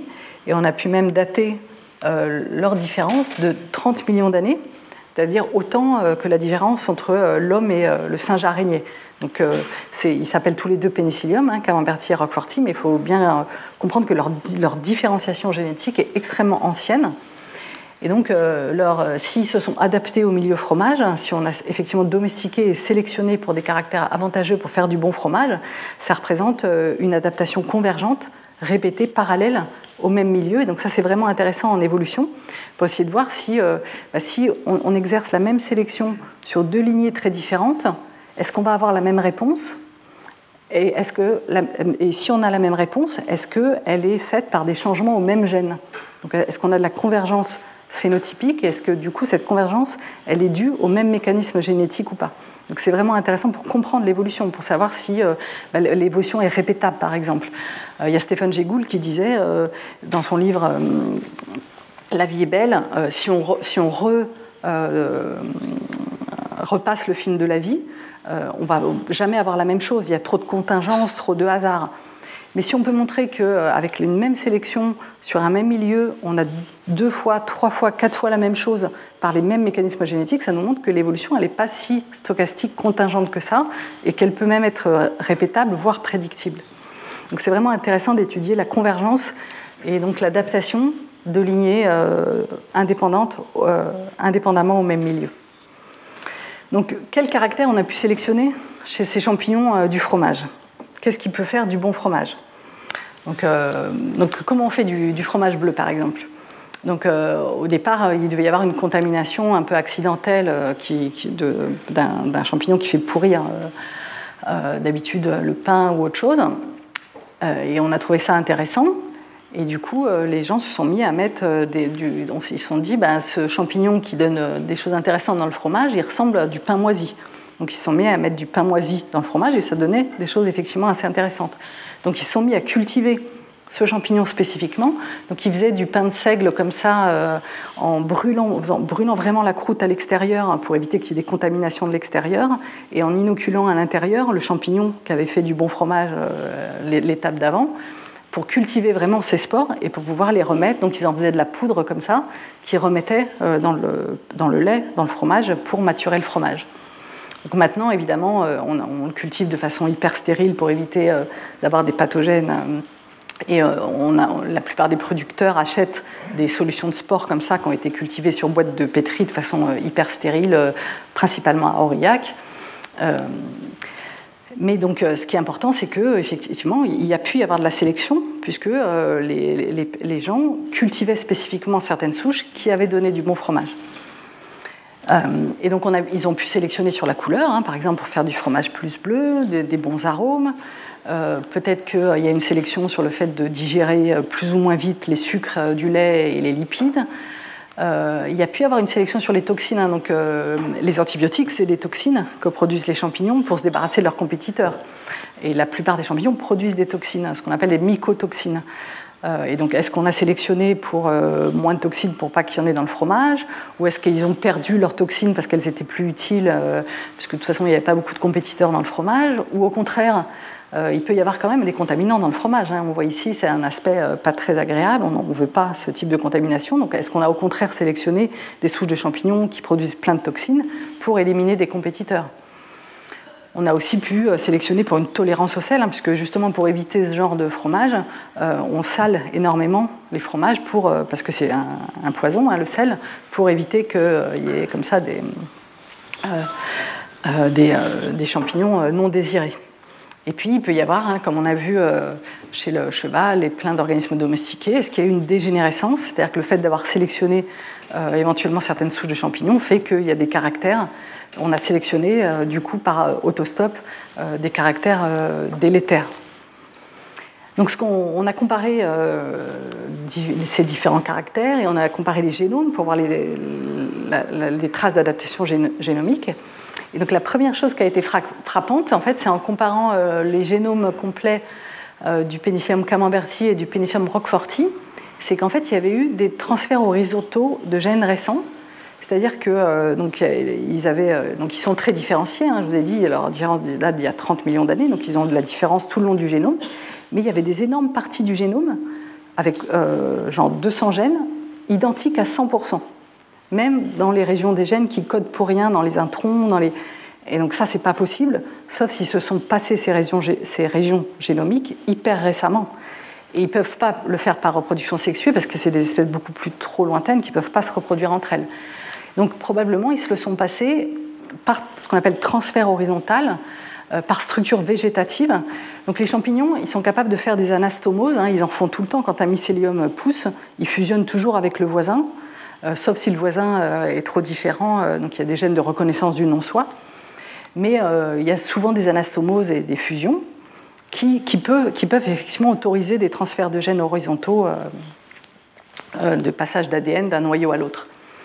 Et donc il y avait eu spécifiquement entre ces deux champignons du fromage des passages d'énormes régions génomiques par transfert horizontaux récents et donc probablement adaptatif euh, sous sélection euh, dans les, dans les temps humains. Il n'y a aucune différence, c'est-à-dire qu'il n'y a aucune mutation qui s'est accumulée entre ces deux, entre ces, ces, régions transférées récemment, qui montre que c'est vraiment très, très récent à l'échelle humaine, à l'échelle humaine récente.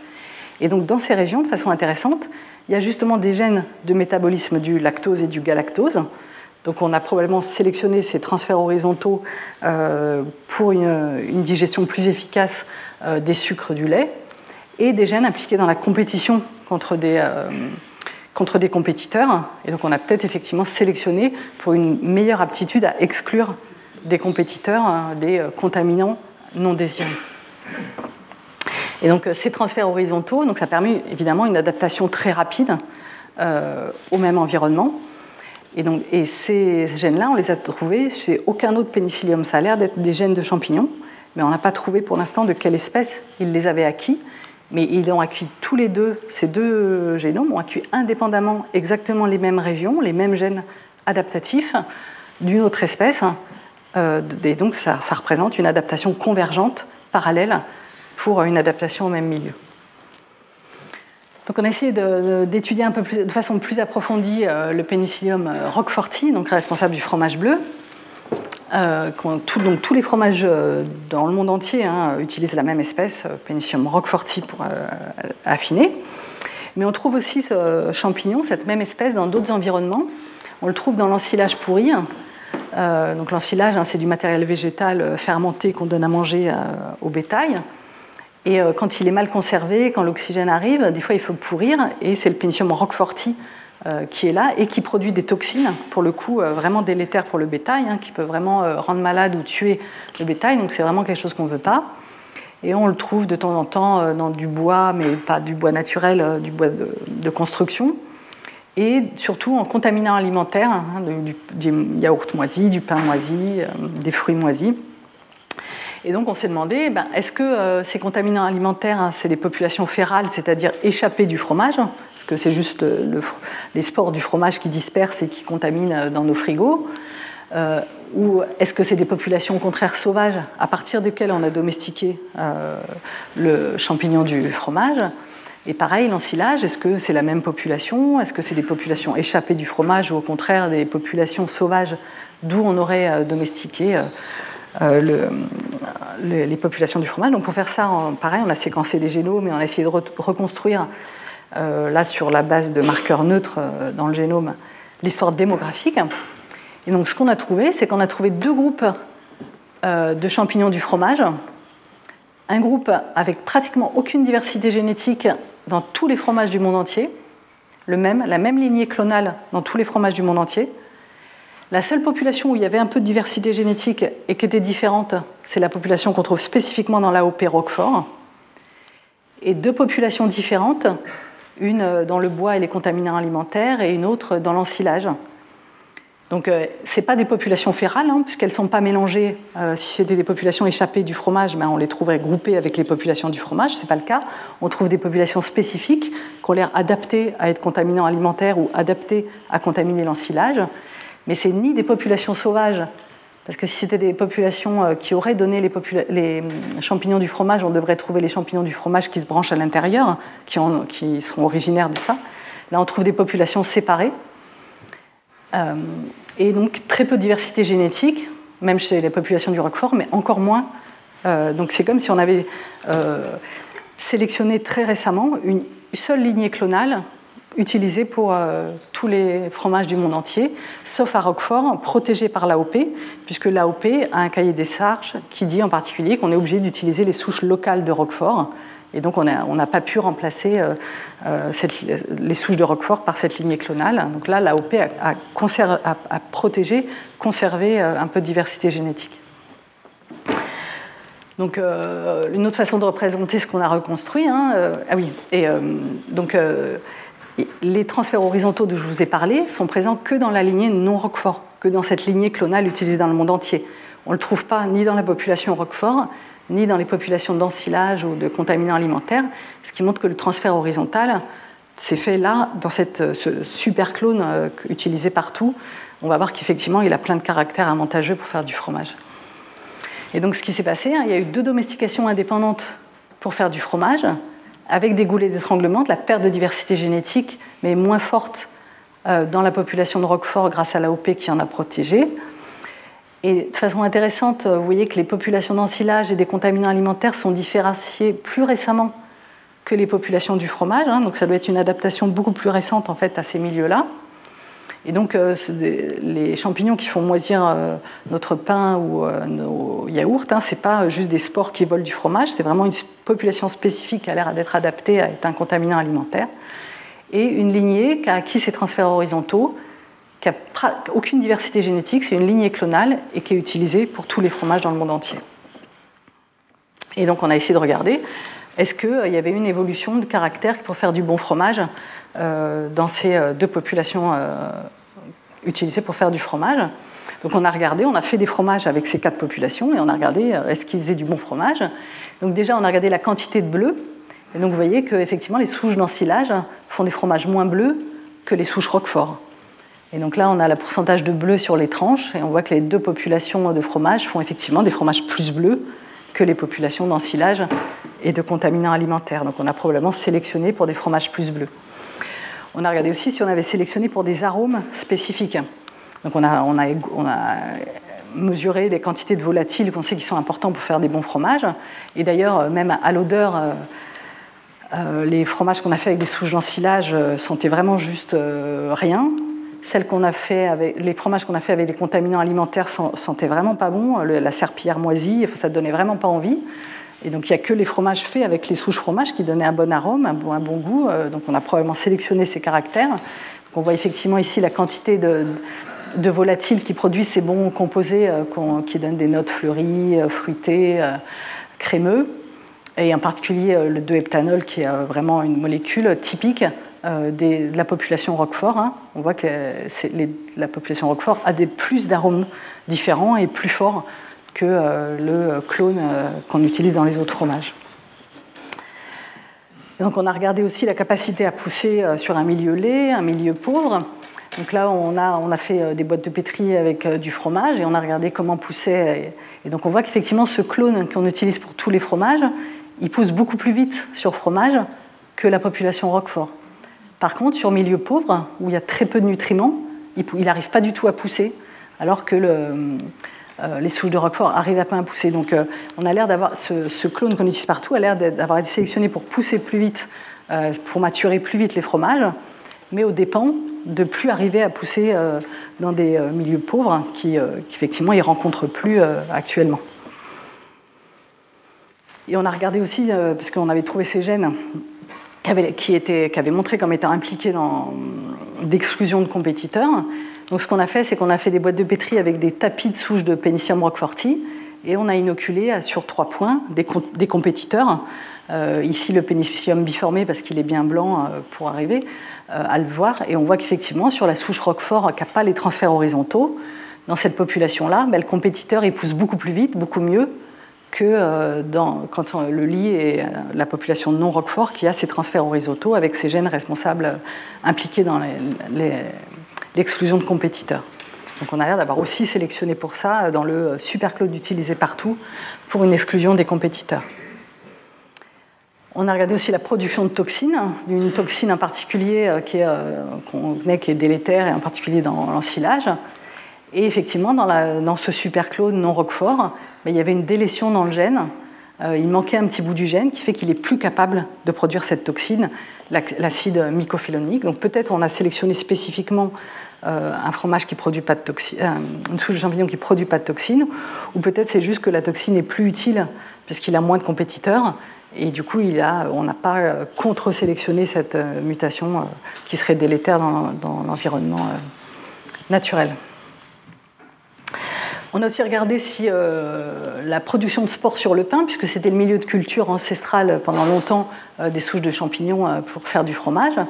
Et donc là, inversement, donc on a vu que partout ailleurs, c'est le, clone non Roquefort qui était meilleur, qui, poussait plus vite, qui excluait plus les compétiteurs, qui avait les transferts horizontaux. Ça a l'air d'être vraiment une super souche qu'on a sélectionnée récemment pour faire, faire du bon fromage à part qu'il a moins de, de, volatiles intéressants, moins de diversité. Et par contre, ça, c'est la, population de Roquefort qui poussait le mieux sur le pain, et donc qui, est encore un peu cultivée euh, sur des milieux euh, qui ressemblent un peu à du pain. Et donc, si on retrace l'évolution des caractères euh, dans nos quatre populations, donc la population Roquefort, non Roquefort, effectivement, on a, l'air d'avoir sélectionné récemment un clone qui avait acquis des gènes par transfert horizontal qui lui conféraient, qui, font des fromages plus bleus, qui font qu'ils poussent mieux sur fromage. il est plus compétitif, il produit plus de toxines. je ne vous ai pas montré, mais il est aussi plus tolérant au sel. Mais au dépend d'une perte énorme de diversité génétique. Hein, et il n'y a plus maintenant qu'un seul clone. Et à Roquefort, donc on a conservé un peu de diversité génétique. Il y a des arômes plus divers, plus forts, typiques du Roquefort. Euh, plus de spores sur il fait plus de spores sur le pain. Euh, et donc on a, regardé, est-ce que euh, cette perte de diversité génétique ici a, induit de la dégénérescence chez ces populations? Et effectivement, elles, sont à peine plus capables de faire de la reproduction sexuée, ces populations du fromage, contrairement aux populations d'ensilage et et de contaminants alimentaires. Donc vous voyez ici les pinceaux qui font les spores asexués du champignon, hein, qui, font ces spores-là euh, quand on les cultive sur du pain ou sur des boîtes de pétri, c'est de la culture végétative euh, asexuée.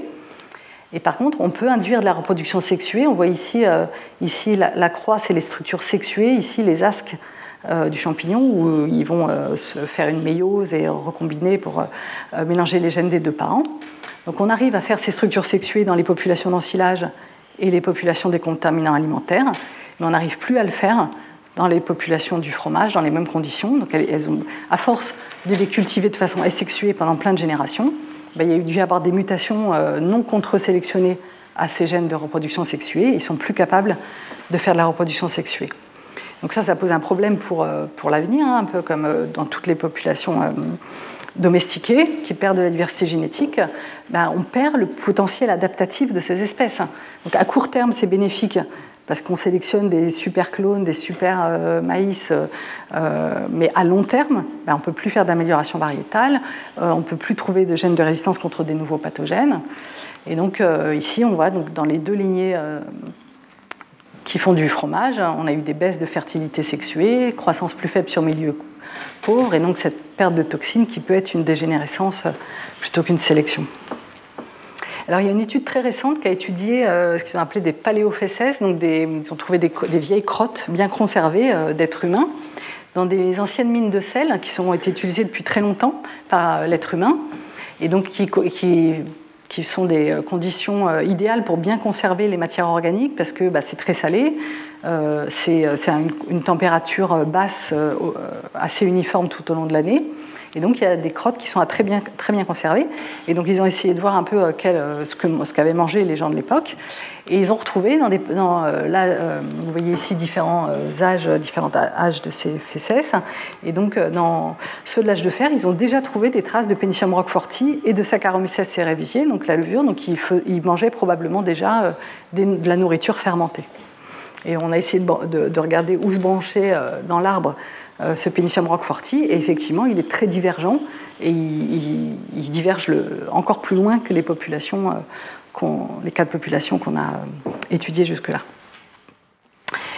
Et donc, je vais vous parler un peu maintenant de Pénicium camemberti, donc cette autre lignée très divergente qui est utilisée pour faire le brie et le camembert, et, qui, est aussi une AOP. Hein. Alors là, pour le coup, l'AOP Dubry dit qu'on est obligé d'utiliser ce clone blanc. Alors, en fait, c'est une lignée clonale albinos, sélectionnée très récemment. Euh, vous voyez ici sur ce vieux tableau euh, pas si ancien que ça et sur cette photo de 1953, euh, les bris étaient bleus avant. C'était les péniciums sont en général bleu-vert et les bris étaient bleus. Mais on a sélectionné très récemment, donc vers les années 40-50, une lignée qui était blanche, qui avait perdu la capacité à faire de la mélanine dans ses spores, parce que ça donnait un aspect un peu plus euh, euh, ragoûtant pour manger ces fromages qui avaient l'air un peu moins moisis. Et donc maintenant, on utilise l'AOP, là, pour le coup, a l'effet inverse, c'est-à-dire qu'on n'utilise plus qu'une lignée clonale dans tous les bris et les camemberts à cause de l'AOP qui nous oblige à utiliser cette lignée clonale. Donc si on retrace pareil, on a séquencé les génomes, donc on a récolté dans des, euh, dans des différents types de fromages, euh, des brilles, des camemberts, mais euh, il y a d'autres pénicilliums proches qu'on trouve dans d'autres fromages. Donc là, c'est une autre espèce proche, Penicillium biformé, qu'on trouve aussi dans le fromage, mais aussi en, contaminant alimentaire. Et ici, le Penicillium fuscoglobcum, qu'on trouve dans quelques fromages, mais principalement dans d'autres milieux là, c'est une larmoisie, pareil, du bois d'ouvrage ou des contaminants alimentaires. Donc ce qu'on voit, c'est encore un arbre généalogique. Hein. donc on voit que le Penicillium fuscoglochlum est le plus divergent. On a le Penicillium biformé ici, qui a un peu de variabilité génétique, et le Penicillium camemberti, qui n'a aucune diversité génétique. Hein. on voit c'est une seule branche ici, euh, ils sont tous collapsés. Euh, donc c'est une seule lignée clonale utilisée pour tous les bris et les camemberts. Euh, et donc je vous avais dit qu'il y avait des transferts horizontaux, les mêmes transferts horizontaux que chez le Penicillium camemberti, que, que Roqueforti. Ben donc, euh, ils ne sont pas présents chez euh, Penicillium biformé ou Fuscoglocum, ils sont présents que chez Penicillium camemberti, sauf dans une souche qu'on a récupérée au Muséum d'histoire naturelle, qui avait été isolée avant 1905 et qui n'avait pas ces régions euh, transférées. Donc probablement ces transferts horizontaux se sont produits vraiment récemment, après 1905. Et alors, il y a quand même deux groupes dans Penicillium camemberti, mais différenciés par vraiment quelques paires de bases mais on va voir qu'ils ont des caractères euh, assez différents. Euh, et donc, on les, il y avait déjà ces noms de variétés qui existaient dans la littérature, euh, qui s'appelaient les variétés Caseifulvum et Camemberti. On a essayé d'étudier un peu donc, l'histoire de la domestication de Camemberti. Hein, c'est une histoire de domestication successive. il y avait un ancêtre qui a donné maintenant l'espèce Fuscoglocum, qui est plutôt un, qui fait pourrir des végétaux en contaminants alimentaires. Et il y a eu une première domestication qui a donné la lignée euh, Penicillium biformé, qui est euh, assez gris, qui est utilisée pour euh, plein de types de fromages. Et plus récemment, la, sélection d'une lignée clonale qui a intégré ces transferts de gènes horizontaux, qui est, blanche, et qui a donné le Penicillium camemberti et ces deux variétés. Donc il y a deux variétés, chacune clonale et très proche génétiquement et une domestication successive en plusieurs étapes. Et on va voir qu'effectivement, ils ont acquis progressivement euh, ces différentes lignées, plein de caractères euh, avantageux pour faire euh, du camembert et du brie. Donc on a regardé par exemple la, façon dont ils poussaient. Donc typiquement, hein, on voit bien le, camembert, c'est une couche cotonneuse. Et effectivement, donc, vous voyez le pénicillium biformé qui est très proche génétiquement du pénicillium camemberti, qui doit assez ressembler à l'ancêtre. Et on voit que le camemberti, donc non seulement il est blanc, mais il croît beaucoup plus en vertical, il est beaucoup plus cotonneux. Donc on a probablement sélectionné ce caractère aussi. Et donc on voit euh, ici une mesure du caractère blanc et euh, cotonneux, euh, donc l'opacité du mycélium. Et on voit qu'on l'a sélectionné un peu plus chez biformé et encore plus chez la variété utilisée pour le camembert. Donc il y a eu une domestication, une évolution progressive du caractère blanc plus blanc, plus euh, cotonneux euh, chez ces champignons. On a regardé aussi euh, la croissance sur fromage, sur fromage salé, sur un milieu riche et sur un milieu pauvre. Donc on voit que ce qui ressemble plus à l'ancêtre, le fuscoglocum, il pousse un peu pareil partout. Par contre, hein, les biformés et camemberti, ils poussent beaucoup mieux sur milieu fromage et beaucoup moins bien sur milieu pauvre. Hein. C'est exactement ce qu'on avait observé chez Penicillium camemberti. Hein. On a sélectionné pour une meilleure euh, utilisation du lait et du lipide, euh, des sucres et du lipide du lait, aux dépens de croissance sur des milieux pauvres. Et on a retrouvé de la même façon euh, qu'ils excluaient mieux les compétiteurs. Donc on a fait les mêmes types d'expériences. On a mis des tapis de Penicillium camemberti et on a mis des compétiteurs, ici Penicillium roqueforti. Donc on voit comment ils poussent quand il n'y a pas de tapis en dessous quand il y a un tapis de biformé et quand il y a les tapis de camemberti, euh, il n'arrive pas du tout à pousser. En fait, le mycélium euh, est tellement euh, épais qu'il n'arrive même pas à pousser. Donc on a peut-être sélectionné aussi une exclusion des compétiteurs. Donc on voit ici hein, la croissance des compétiteurs est de moins en moins bonne. pareil d'entre biformés et les deux variétés de camemberti.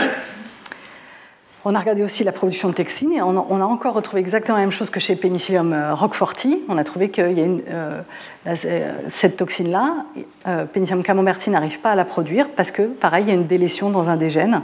il manque un bout du gène, donc il n'arrive plus à produire la toxine.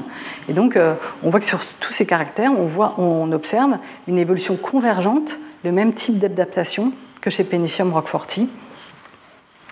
Donc euh, une, sélection pour la couleur, donc là c'est plus blanc, chez Roqueforti c'était plus euh, bleu. Il est plus compétitif, il a acquis exactement les mêmes transferts de gènes, euh, il pousse mieux sur fromage, Et il y a une variété qui est plus cotonneuse et qui a perdu la capacité à produire une toxine. Et de la même façon, il dégénère, donc il n'arrive plus à faire de reproduction sexuée. Et même, il produit plus assez de spores euh, asexués. Donc, pour faire du camembert, on inocule ces spores dans le lait au début de la fabrication du fromage. Mais maintenant, on n'arrive même plus à lui faire produire assez de spores sur boîte de pétri euh, pour l'inoculer de façon optimale. C'est un vrai problème pour les industriels. Donc, euh, encore une fois, à court terme, on a sélectionné une lignée avec plein de caractères avantageux pour faire du bon fromage, mais à force de sélectionner, de répliquer de façon clonale cette unique lignée, bah, elle dégénère et on ne peut plus réintroduire de la variabilité génétique parce qu'il a perdu la capacité à faire la reproduction sexuée, parce qu'on a perdu la plupart des populations qu'on utilisait à un moment donné, et euh, parce que là, pour le coup, l'AOP, contrairement à Roquefort, nous empêche d'utiliser d'autres souches qui pourraient réintroduire de la variabilité génétique.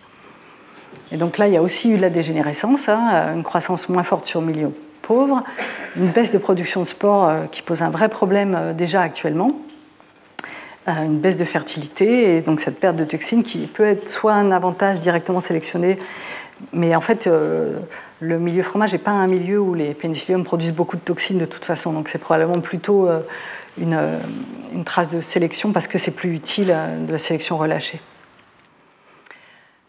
Et euh, donc, euh, on a aussi étudié, euh, donc juste brièvement, les pénicilliums qu'on utilise pour faire du saucisson, et qui sont ici, là, et ils sont aussi très divergents. Donc, il y a le pénicillium naljovense qui est utilisé dans la plupart des, charcuteries industrielles, et le pénicillium salami, qui est utilisé plus dans des environnements artisanaux. Et et qui sont très divergents, même encore plus divergents que Pénicillium camemberti et roqueforti. Hein. Ils ont divergé depuis au moins 73 millions d'années, ce qui est là euh, équivalent à la divergence homme-souris. Et pourtant, on a retrouvé exactement la même chose, des adaptations convergentes. Euh, on a sélectionné pour les mêmes caractères, par les mêmes transferts de gènes horizontaux, donc pas les mêmes transferts que les pénicilliums du fromage, mais ces deux champignons qu'on a domestiqués pour faire de la charcuterie ont acquis indépendamment les mêmes transferts horizontaux qui ont permis les mêmes genres d'adaptation. Euh, ils sont devenus plus blancs, ils font une, alors là pour le coup une lipolyse et une protéolyse plus lente, ils dégradent moins vite les lipides et les protéines, ce qui est avantageux pour ne pas faire de la charcuterie trop dégradée quand même. Ils ont aussi perdu des toxines, donc il y a encore, donc il y a eu une adaptation convergente euh, entre ces euh, champignons domestiqués pour faire de la charcuterie, ces champignons domestiqués pour faire du fromage, et même entre ces quatre-là, les mêmes genres de caractères ont été sélectionnés avec euh, les mêmes genres de mécanismes des transferts horizontaux.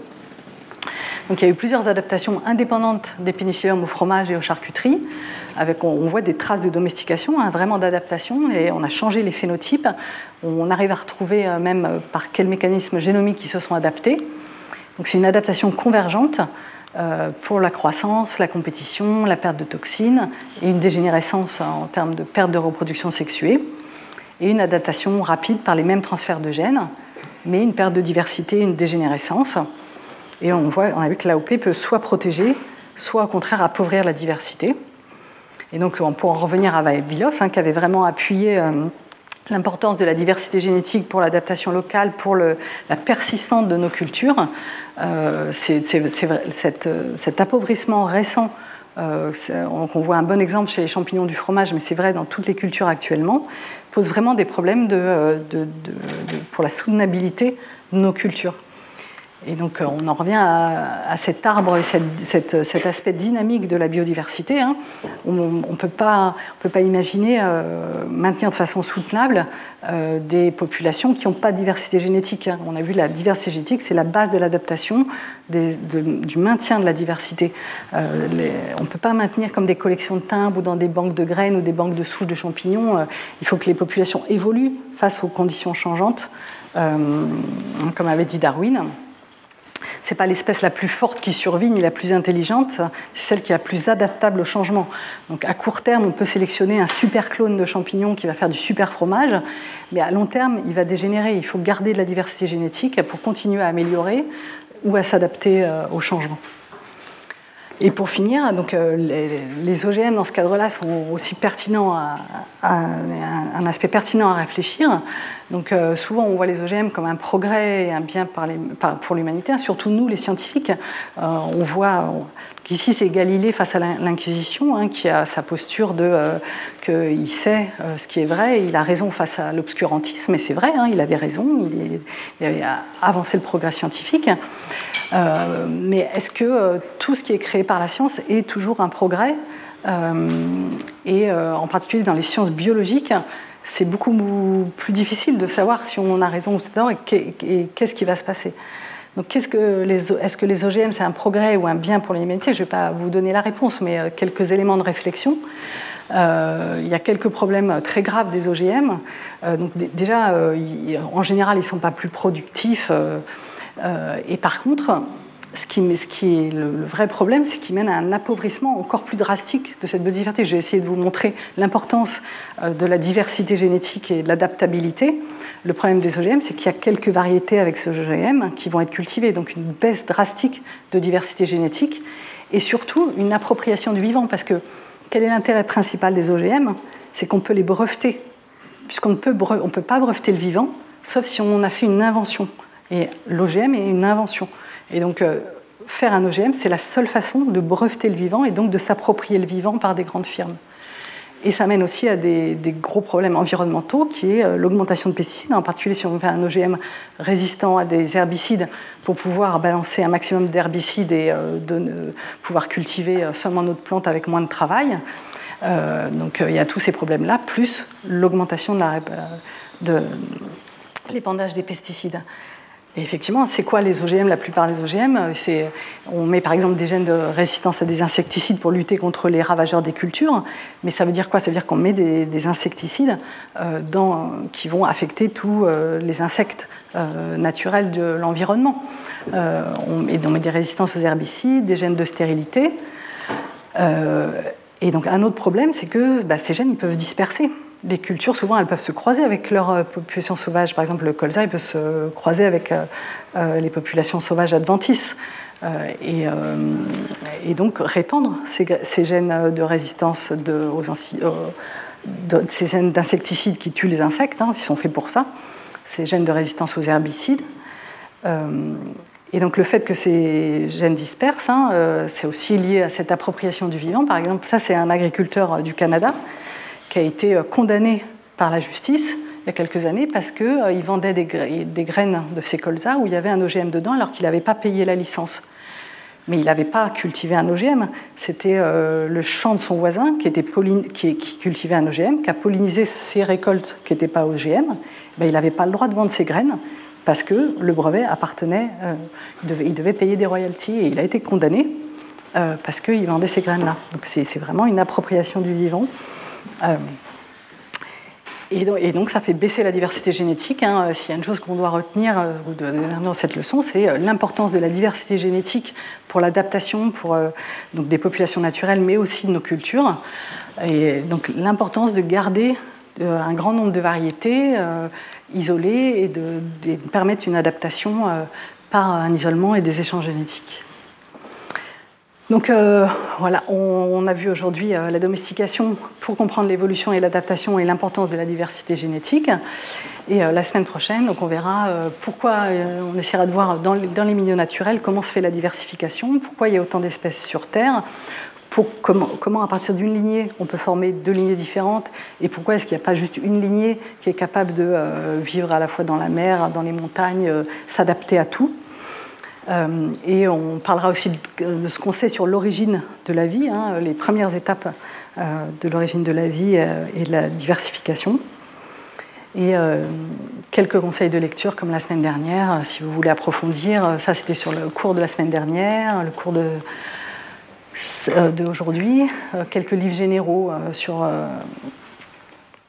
l'évolution et l'adaptation, et je peux que vous conseiller d'aller voir cet excellent film voilà, merci. Retrouvez tous les contenus du Collège de France sur www.colège-2-france.fr.